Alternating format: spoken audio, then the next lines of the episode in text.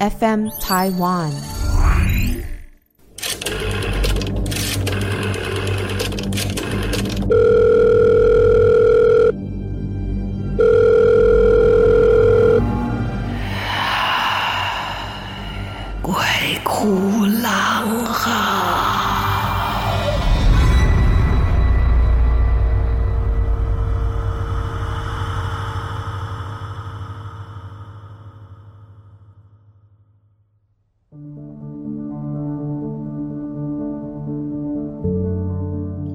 好，欢迎来到《鬼哭狼嚎》，我是郎祖筠啊。进来我们的节目呢，都要尽量的消化很多热情的听众朋友的投稿。今天要来听听的是 Flora 家里的故事。呃，我曾经就是有看到一个名词啊，后来我自己深深的感受到这个名词提出来的非常的贴切。呃，很多人是在比较年纪轻、年纪小的时候就失去了双亲啊。或者是失去了单亲啊，等等都有这样的可能。可是后来就有人提出来一个说法，就是说，其实我们很多人呢都变成了中年孤儿。呃，中年孤儿，我记得这个名词，我放在一个亲子剧里面的时候，当时还有观众笑了，可能是觉得说，中年怎么可能是孤儿啊？但仔细想想，是的。虽然我们人到了中年，或者是更大一点。我们其实要面临的，我们自己年纪越来越大哈，就会面临到家里的长辈，呃，因为岁数的关系，年纪大了离开我们。那大家都觉得说，你自己是中年啦，有家庭啊，有小孩啊，应该已经是个成熟的人。殊不知，就是因为年到了中年，我们的父母亲突然离开，心里面所承受的那一种疼痛跟压力，不会比小的时候遇到来的更少。就是因为成年了，然后就更能够领略父母亲还在世的时候的那一种珍贵。突然间离开，我们的心会好像回到一个你失去至亲的那种感觉，是很沉重的。虽然已经成家立业了，可是你会突然发现，哎，平常好像不是在生活中不是很需要他们，可是你会很落寞，觉得哎，好像。再也没有机会跟他们聊聊天、说说话，或者是去跟他们一起共同的回忆曾经从小到大跟他们相互在一起、关系最紧密的那一些事情，然后也会有很多很多的画面在心中重复。那最重要的是，小孩子的时候失去只是失去依靠，可长大了之后，我们失去的是回忆，然后甚至呢，呃。主要是心里面会突然间有一种愧疚感，是不是在这一段他们面临年老的时候，我们因为忙碌或者因为一些现实的状况，没有更多的时间跟他们相处，或是我能不能给予他更多的照顾？所以这一种愧疚感的中年失去了父母亲，是比在年少小的时候要更严重的一段哦。这个 Flora 呢，在送走父亲的那个晚上，全家都忙了一天。下午从火葬场把父亲送到了这一个塔之后，做完了法会，家里的三兄妹一样哦，因为应该是喜丧，所以还会有这个宴请其他乡下乡亲跟亲戚们，感谢大家的帮忙。这些亲友走了以后，大家开始打扫家里，因为连续两周的停柩，客厅里面呃放着冰柜，灵堂设在客厅外面的院子里面。家祭完了，葬仪社的人员把遗体移出来解冻，然后地上就有一滩水啊，可能就是因为是冰柜的关系。那 Flora 还没有去整理，但是他的这个侄子他说，在跪拜的时候，因为他排的位置就在父亲的脚的位置，他觉得那些水应该是湿水，所以呢。啊，这个自认很娇贵的这个 Flora 就没有去擦地。可是到了晚上，把沙发移回来，他弯腰放置垃圾桶的时候，就闻到了一股腐味。同时，在外面抽烟的哥哥进门，在客厅停了一下，说：“哎，我有闻到烧柴的味道，你们有闻到吗？”这个时候，Flora 也感觉到了这一个烧柴的味道。大家心里想。是不是爸爸回来了呢？因为父亲是火化的，然后因为妈妈是未亡人，所以没有跟着去火化。但是伤心过度，很早就睡了。他进到妈妈的房间去看她的时候，也闻到了一股很浓的百合花的味道，花香哪里来的？布置灵堂的花在早上就已经全部撤走了，但是花香实在太浓郁了，所以 Flora 出门跟哥哥说，哥哥也说闻到了浓郁的花香，他们就更相信应该是爸爸回来了。但是有一位他们这一个有一个神学的一个学弟啊，学这个方面的领域的学弟说，亡灵不能随便离开，所以有可能是这个地藏王菩萨带他回家看看。妈妈才说有几次真的看到爸爸回家了，就坐在客厅的沙发，他喜欢的那个位置那里。他说是做梦吗？不知道，看到爸爸就只是坐着都不说话。看了很久，经常出现。爸爸过世三年之后，哦，就在今年的三月，妈妈也走了。在妈妈离开的前一天晚上，Flora 突然间很想说话。他说，他也在忙别的事情，因为去年呢，妈妈莫名其妙的生病住院，很多的指数都身体的一些指数啊都不太好，所以他跟同学说起这件事情的时候。他的同学就说：“哎呀，我帮你去找个地方收惊解厄。”然后他带着衣服，经过了这个处理过的衣服，就拜托侄子给他的母亲盖上。然后他也会来换班，烧一些同学给他的符来净身。结果早上就收到了侄子说：“啊，阿嬷退烧了哦，医生来看过了。那如果礼拜一没问题，就可以出现喽。”他听到这个话觉得很神奇，是因为他的同学呢安排的这个师傅啊是说，嗯，妈妈呢盖上这一个哈这盖鬼纱哈都能把蛮厚起来啊，而且他们还说，嗯，妈妈应该是经过了什么丧事的事情被冲煞到，或者曾经有跌倒。那 Flora 说，嗯，丧事应该没有啊，可是有跌倒啊。因为就在妈妈住院的前两天，大家去东石吃海鲜，陪妈妈走一走。当时妈妈跟着他走着走着，就突然间平地摔了一跤。啊，他想起来有摔跤这件事，就跟母亲问了：“啊，迄刚你跋倒啊？你还刚刚有拄到迄个人在做丧事？”结果妈妈就想了一下，说：“有呢，要去餐厅之前，他走错路了，经过一家民宅，人家正在办丧事。”哦，经过母亲一说，他也想起来了，而且妈妈当时还转头看了一下，可就这样看了一眼，就好像心脏啊突然间触了一下，好像受到惊吓。之后去到他们要去景点拍照的时候才摔跤。哎，这个师傅可是没有去现场的哦。哦，之后妈妈很突然就昏倒了，到医院之后就直接开出了死亡证明，因为是蜘蛛脑膜下出血。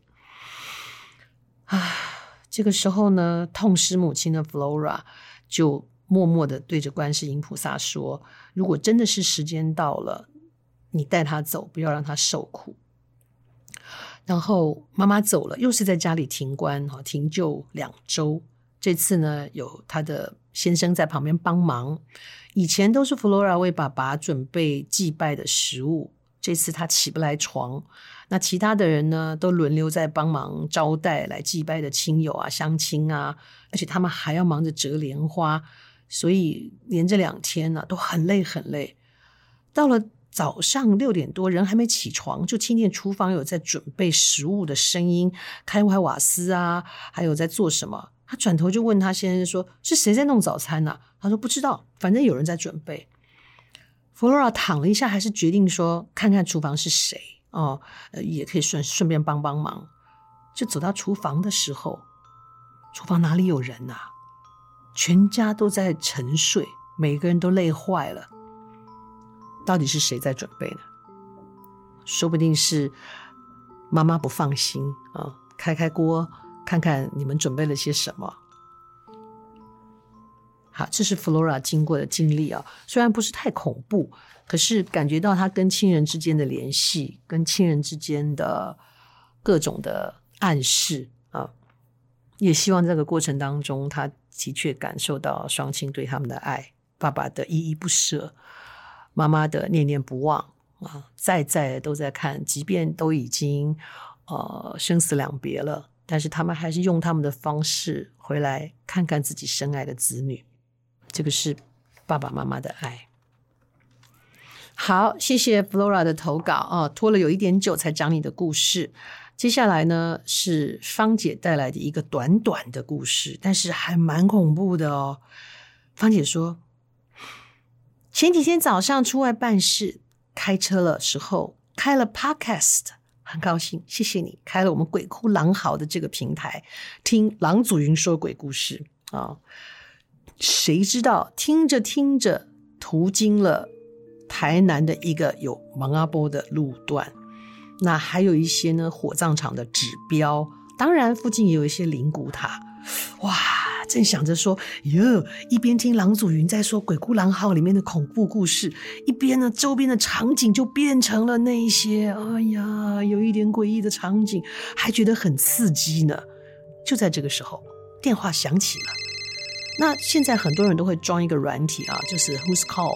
看看到底是骚扰电话还是诈骗电话，所以他的 Who's Call 显示来电的居然是灵骨塔。芳姐说：“怎么会有灵骨塔打电话给我啊？天哪！如果是打错电话，这个时机也太巧了吧！”啊，这一段就是芳姐开车的时候经过的一个状态。哎，是真的蛮吓人的。你正经过这一些地方，然后你又家里又还没有这种需要，突然间显示灵骨塔打给你，还真的蛮恐怖的。另外一个故事是这样的，啊，叫他什么名字好呢？好，小珍好了啊。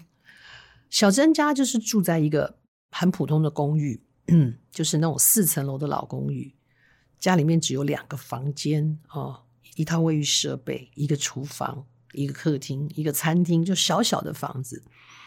小珍那时候跟家里的弟弟两个人同住一个房间，爸爸妈妈一个房间，因为毕竟房子很小。然后突然间，妈妈有一天就说：“奇怪了，最近怎么老掉钱呢？”当时大家听听也不以为意。你知道，爸妈掉钱，第一个就会先怀疑小孩。这很不公平啊！两个小孩都被盘查了一番，没有啊，没有人去动妈妈的钱啊！哦，虽然知道妈妈钱放哪里，但是也都不敢去碰嘛。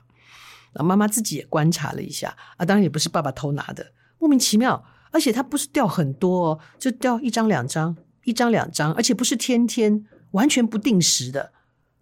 结果后来有一天，小珍也跟妈妈说：“妈妈，你给我的零用钱，我有一些没有花哦。”我都藏起来放在抽屉里面，可是不见了。掉钱这种事啊，兄弟姐妹一定是第一个被怀疑的。他就怀疑他弟弟是不是你偷拿我的钱？你看从上到下一个一个这样压哦。妈妈怀疑小孩，小孩怀疑弟弟妹妹。弟弟当时年纪小，更小，就更不会觉得钱对他来说有什么用处，所以也不可能是弟弟。然后就莫名其妙的，可这些钱也找不到啊。这些事情就在不时的发生，弄到家里很紧张，甚至呢都还故意把钱放在一个地方哦，就是原先的抽屉一个位置，钱还是不见。很妙的是，这些钱呢，它不见得是嗯拿最大张的或是最小张的，总之就是会有一两张金额不定的会搞丢，啊，都过一阵子过一阵，有时候很久没有，有时候突然间发生。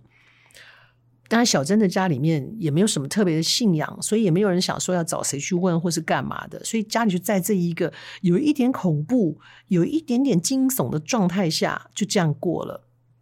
这件事一直到了差不多几个月吧，不到一年，有一天真相大了个白，到底是谁把这些钱拿走呢？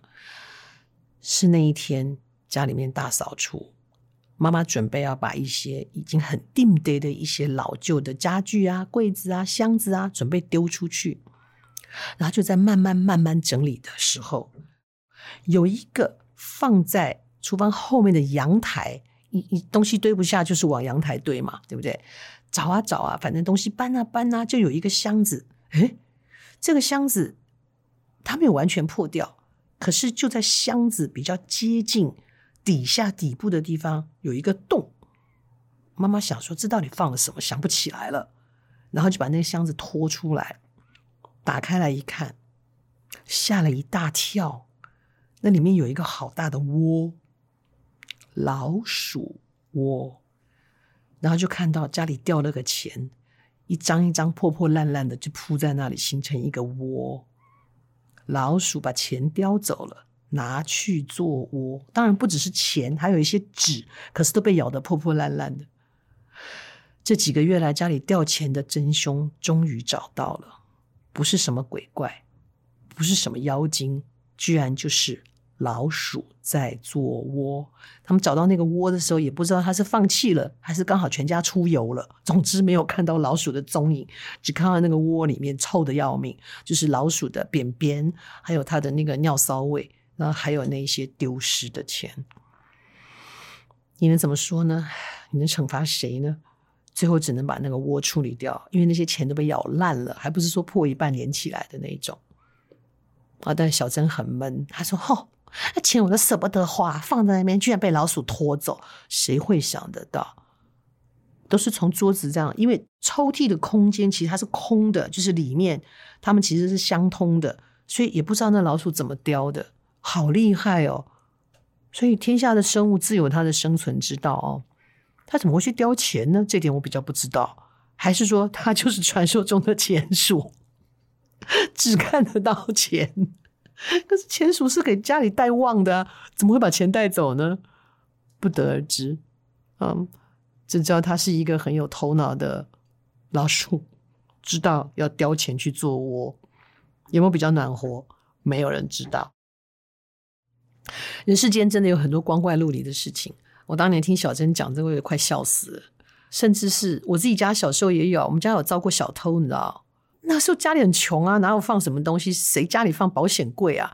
哦，根本没有，就遭小偷，就个小贼，他偷走了我妈妈的一些结婚的时候首饰，然后还偷走了我们放在抽屉里的零用钱。最好笑的是，我们跟其他同学或者朋友们通信啊。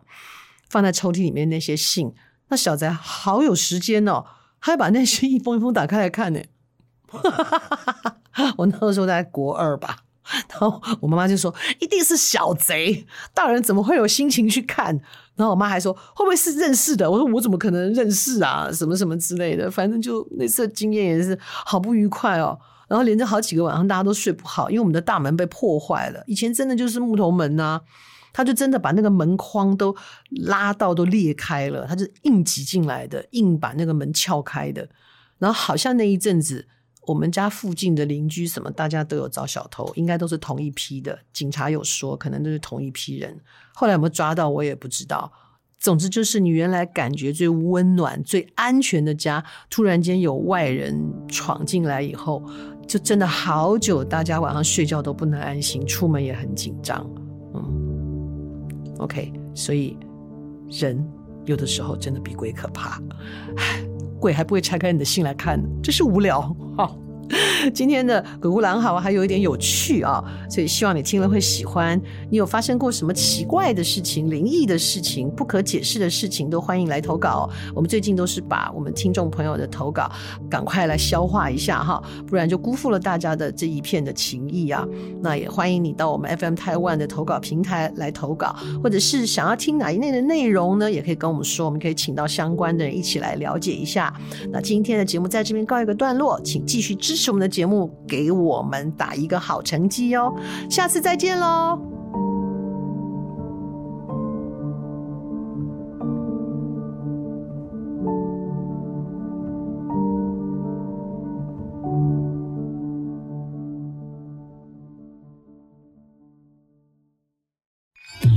FM Taiwan。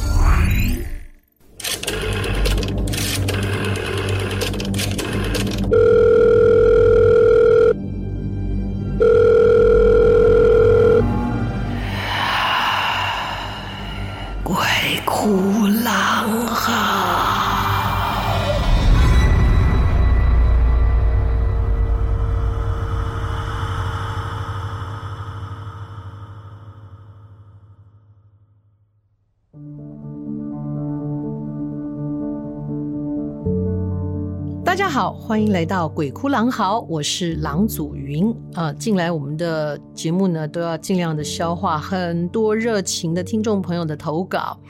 今天要来听听的是 Flora 家里的故事。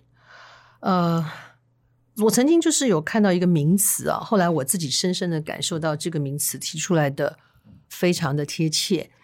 呃，很多人是在比较年纪轻、年纪小的时候就失去了双亲啊。或者是失去了单亲啊，等等都有这样的可能。可是后来就有人提出来一个说法，就是说，其实我们很多人呢都变成了中年孤儿。呃，中年孤儿，我记得这个名词我放在一个亲子剧里面的时候，当时还有观众笑了，可能是觉得说，哎，中年怎么可能是孤儿啊？但仔细想想，是的。虽然我们人到了中年，或者是更大一点。我们其实要面临的，我们自己年纪越来越大哈，就会面临到家里的长辈，呃，因为岁数的关系，年纪大了离开我们。那大家都觉得说，你自己是中年啦，有家庭啊，有小孩啊，应该已经是个成熟的人。殊不知，就是因为年到了中年，我们的父母亲突然离开，心里面所承受的那一种疼痛跟压力，不会比小的时候遇到来的更少。就是因为成年了，然后就更能够领略父母亲还在世的时候的那一种珍贵。突然间离开，我们的心会好像回到一个你失去至亲的那种感觉，是很沉重的。虽然已经成家立业了，可是你会突然发现，哎，平常好像不是在生活中不是很需要他们，可是你会很落寞，觉得哎，好像。再也没有机会跟他们聊聊天、说说话，或者是去跟他们一起共同的回忆曾经从小到大跟他们相互在一起、关系最紧密的那一些事情，然后也会有很多很多的画面在心中重复。那最重要的是，小孩子的时候失去只是失去依靠，可长大了之后，我们失去的是回忆，然后甚至呢，呃。主要是心里面会突然间有一种愧疚感，是不是在这一段他们面临年老的时候，我们因为忙碌或者因为一些现实的状况，没有更多的时间跟他们相处，或是我能不能给予他更多的照顾？所以这一种愧疚感的中年失去了父母亲，是比在年少小的时候要更严重的一段哦。这个 Flora 呢，在送走父亲的那个晚上，全家都忙了一天。下午从火葬场把父亲送到了这一个塔之后，做完了法会，家里的三兄妹一样哦，因为应该是喜丧，所以还会有这个宴请其他乡下乡亲跟亲戚们，感谢大家的帮忙。这些亲友走了以后，大家开始打扫家里，因为连续两周的停柩，客厅里面呃放着冰柜，灵堂设在客厅外面的院子里面。家祭完了，葬仪社的人员把遗体移出来解冻，然后地上就有一滩水啊，可能就是因为是冰柜的关系。那 Flora 还没有去整理，但是他的这个侄子他说，在跪拜的时候，因为他排的位置就在父亲的脚的位置，他觉得那些水应该是湿水，所以呢。啊，这个自认很娇贵的这个 Flora 就没有去擦地。可是到了晚上，把沙发移回来，他弯腰放置垃圾桶的时候，就闻到了一股腐味。同时，在外面抽烟的哥哥进门，在客厅停了一下，说：“哎，我有闻到烧柴的味道，你们有闻到吗？”这个时候，Flora 也感觉到了这一个烧柴的味道。大家心里想。是不是爸爸回来了呢？因为父亲是火化的，那因为妈妈是未亡人，所以没有跟着去火化，但是伤心过度，很早就睡了。他进到妈妈的房间去看她的时候，也闻到了一股很浓的百合花的味道，花香哪里来的？布置灵堂的花在早上就已经全部撤走了。但是花香实在太浓郁了，所以 Flora 出门跟哥哥说，哥哥也说闻到了浓郁的花香，他们就更相信应该是爸爸回来了。但是有一位他们这一个有一个神学的一个学弟啊，学这个方面的领域的学弟说，亡灵不能随便离开，所以有可能是这个地藏王菩萨带他回家看看。妈妈才说，有几次真的看到爸爸回家了，就坐在客厅的沙发，他喜欢的那个位置那里。他说是做梦吗？不知道，看到爸爸就只是坐着都不说话。看了很久，经常出现。爸爸过世三年之后，哦，就在今年的三月，妈妈也走了。在妈妈离开的前一天晚上，Flora 突然间很想说话。她说，她也在忙别的事情，因为去年呢，妈妈莫名其妙的生病住院，很多的指数都身体的一些指数啊都不太好，所以她跟同学说起这件事情的时候。他的同学就说：“哎呀，我帮你去找个地方收惊解厄。”然后他带着衣服，经过了这个处理过的衣服，就拜托侄子给他的母亲盖上。然后他也会来换班，烧一些同学给他的符来净身。结果早上就收到了侄子说：“啊，阿嬷退烧了哦，医生来看过了。那如果礼拜一没问题，就可以出现喽。”他听到这个话觉得很神奇，是因为他的同学呢安排的这个师傅啊是说，嗯，妈妈呢盖上这一个哈这盖鬼纱哈都能把蛮厚起来啊，而且他们还说，嗯，妈妈应该是经过了什么丧事的事情被冲煞到，或者曾经有跌倒。那弗洛拉说，嗯，丧事应该没有啊，可是有跌倒啊。因为就在妈妈住院的前两天，大家去东石吃海鲜，陪妈妈走一走。当时妈妈跟着她走着走着，就突然间平地摔了一跤。啊，她想起来有摔跤这件事，就跟母亲问了：“啊，嘿，刚你搏斗啊，你刚刚有拄到那个人在做丧事？”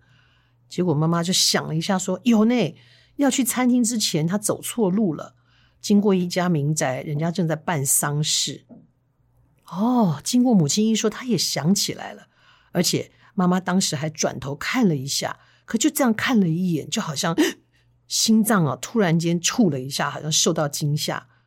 之后去到他们要去景点拍照的时候才摔跤。哎，这个师傅可是没有去现场的哦。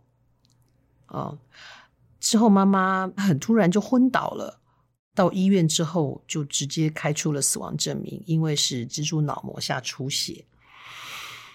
啊，这个时候呢，痛失母亲的 Flora 就默默地对着观世音菩萨说：“如果真的是时间到了，你带他走，不要让他受苦。”然后妈妈走了，又是在家里停观哈，停柩两周。这次呢，有他的先生在旁边帮忙。以前都是 Flora 为爸爸准备祭拜的食物，这次他起不来床。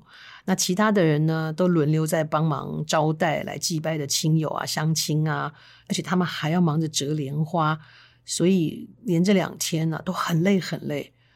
到了早上六点多，人还没起床，就听见厨房有在准备食物的声音，开怀瓦斯啊，还有在做什么。他转头就问他先生说：“是谁在弄早餐呢、啊？”他说：“不知道，反正有人在准备。” Flora 躺了一下，还是决定说看看厨房是谁。哦，呃，也可以顺顺便帮帮忙。就走到厨房的时候，厨房哪里有人呐、啊？全家都在沉睡，每个人都累坏了。到底是谁在准备呢？说不定是妈妈不放心啊、哦，开开锅看看你们准备了些什么。好，这是 Flora 经过的经历啊，虽然不是太恐怖。可是感觉到他跟亲人之间的联系，跟亲人之间的各种的暗示啊，也希望这个过程当中，他的确感受到双亲对他们的爱，爸爸的依依不舍，妈妈的念念不忘啊，在在都在看，即便都已经呃生死两别了，但是他们还是用他们的方式回来看看自己深爱的子女，这个是爸爸妈妈的爱。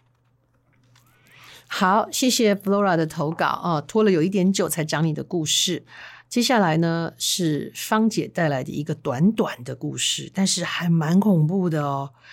芳姐说，前几天早上出外办事，开车的时候开了 Podcast，很高兴，谢谢你开了我们鬼哭狼嚎的这个平台，听郎祖云说鬼故事啊。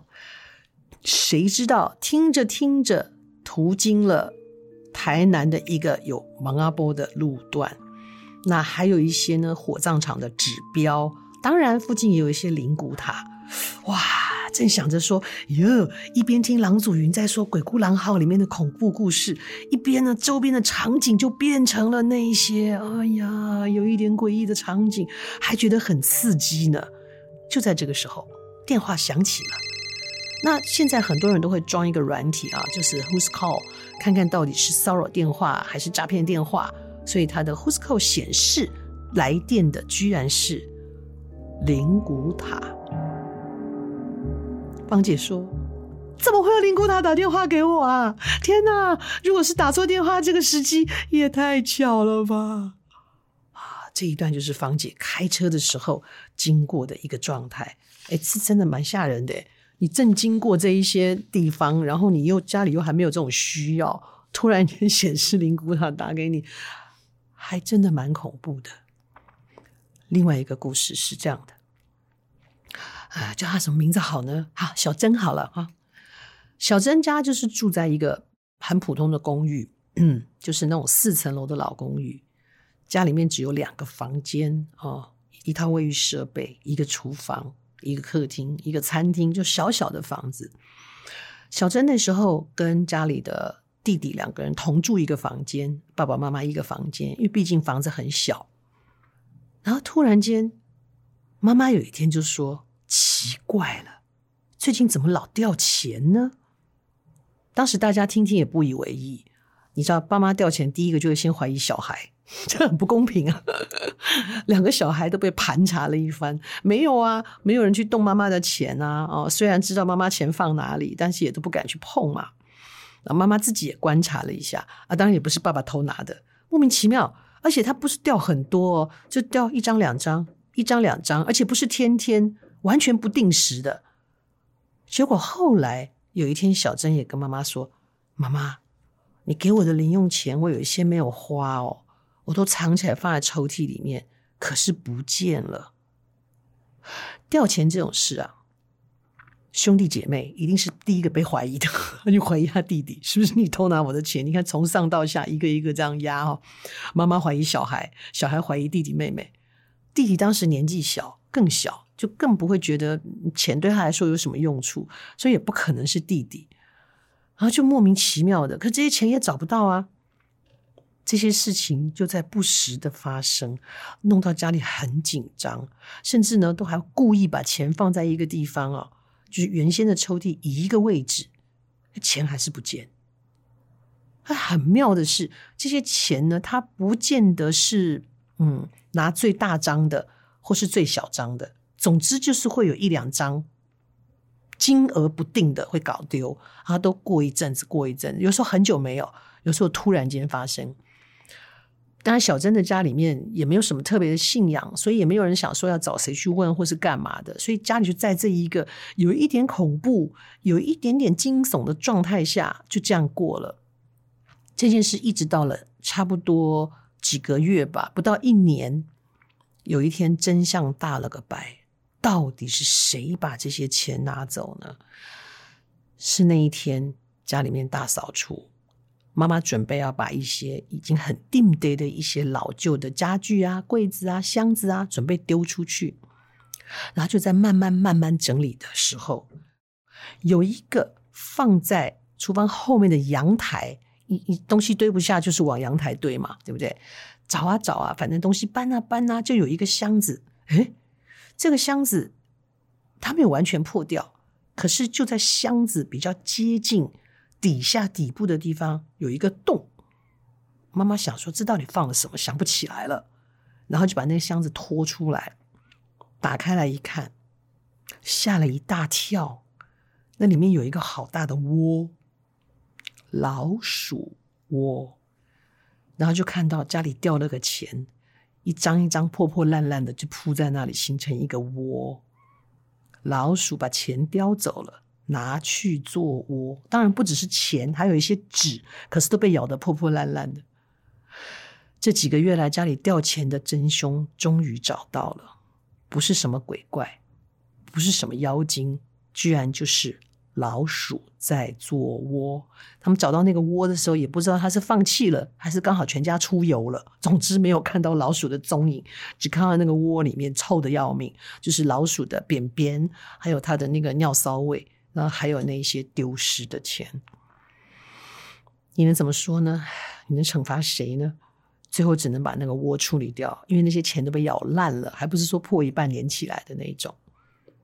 啊！但小珍很闷，她说：“哦，那钱我都舍不得花，放在那边居然被老鼠拖走，谁会想得到？都是从桌子这样，因为抽屉的空间其实它是空的，就是里面它们其实是相通的，所以也不知道那老鼠怎么叼的，好厉害哦！所以天下的生物自有它的生存之道哦。”它怎么会去叼钱呢？这点我比较不知道，还是说它就是传说中的钱鼠，只看得到钱？可是钱鼠是给家里带旺的啊，怎么会把钱带走呢？不得而知。嗯，只知道它是一个很有头脑的老鼠，知道要叼钱去做窝，有没有比较暖和？没有人知道。人世间真的有很多光怪陆离的事情。我当年听小珍讲这个，快笑死了。甚至是我自己家小时候也有，我们家有遭过小偷，你知道？